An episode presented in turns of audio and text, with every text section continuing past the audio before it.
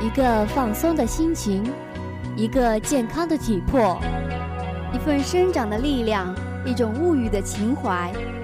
锁定健康物语，锁定健康人生。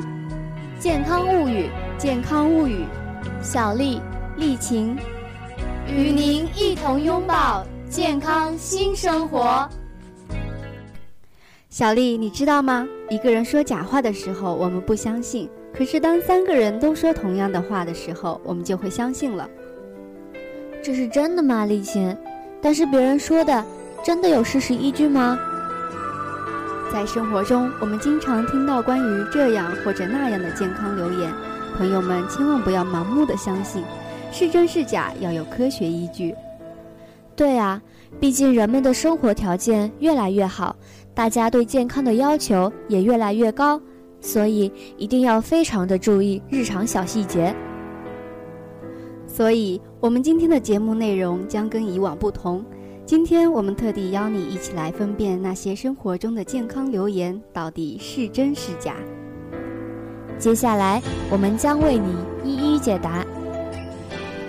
据说香甜 Q 弹的芋圆可能含有油漆成分，这是真的假的？我都吃了好多了，是真的。为了使芋圆口感 Q 弹，市面上确实有商家将马来酸加入芋圆。马来酸其实是一种做油漆时会用到的工业原料，因此大家在选择时要注意芋圆的价格和品质。专家建议我们选择一些原汁原味的东西比较好，不要过度追求食品的质地、颜色和口感。所以吃芋圆最好买材料自己做，尽量不要吃外面店面促销的芋圆。是的，人人都爱美，所以很多女生都爱涂指甲油。可是据说指甲油会致癌，这是真的吗？大家都很关心呢。这是假的哦，只要合理的使用指甲油，如果不是去吃去涂在脸上，就不必担心它的安全问题。虽然它带有一些有毒物质，但每次的使用量很少，并不会对人体带来危害，并且很多厂商也在尽力开发安全性更高的产品，推荐使用有品牌质量保证的指甲油。都听人说吃大骨汤能够补钙，这是真的吗？这条传言是假的。想要补钙，汤里面的钙一定要比较多，可是骨头里的钙非常难溶解出来。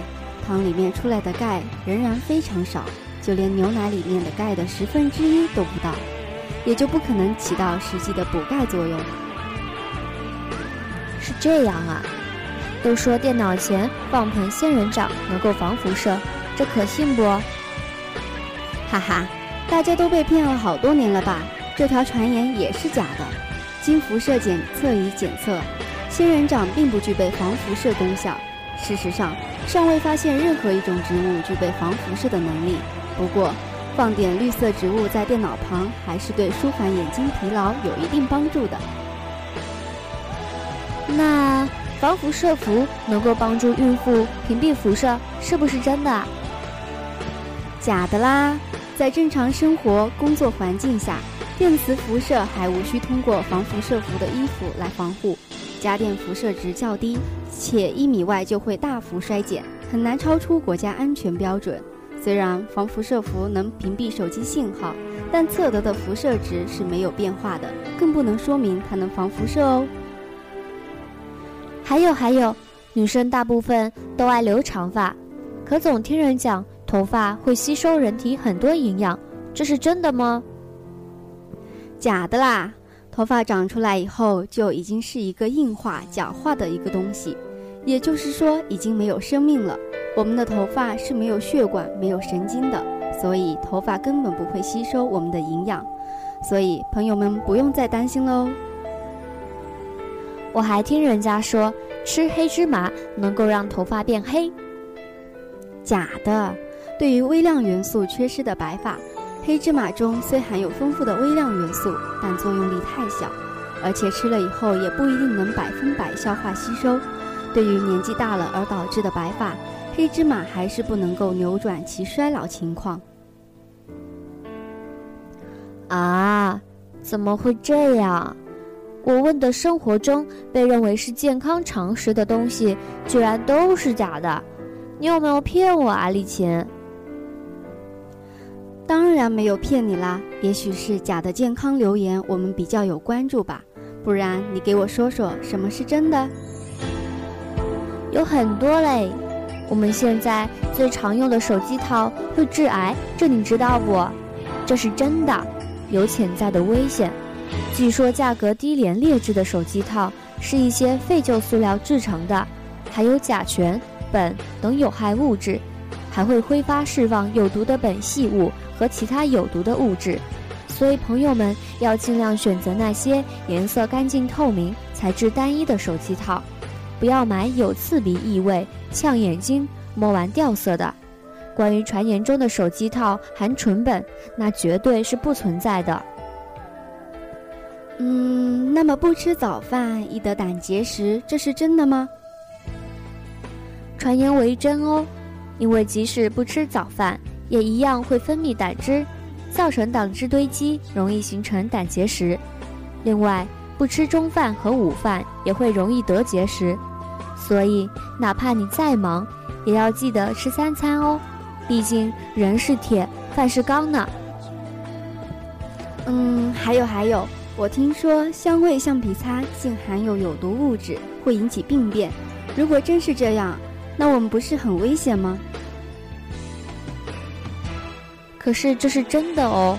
研究表明，带香味的橡皮擦是比普通橡皮擦多含一些有毒有害的化学物质。这种物质不是甲醛，而是苯类化学物质，能带来香味。现在学生使用的香味橡皮擦都属于新型文具，国家对这些文具还没有相应的检测标准，也就没有相关的环保标准。如果没看到橡皮上正规包装，建议还是不要购买的好。嗯，我会注意的。嗯，舍友总爱打鼾，据说打鼾其实是病。是的，那你可得告诉你舍友了，这是真的。打鼾虽然常见，但不可小视，特别是间断性的打鼾，是由于气道出现堵塞，然后缺氧，它是长期的、慢性的，可以导致大脑、心肺、肝肾等全身器官的缺氧，可以引起肥胖，肥胖又加重打鼾，恶性循环以后，这个病越来越重，严重时可导致猝死。打鼾严重时，应去医院进行专业性的检查和治疗。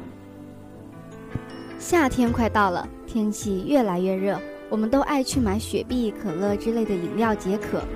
但听说碳酸饮料喝多了会导致骨质疏松，这是真的吗？这是真的哟。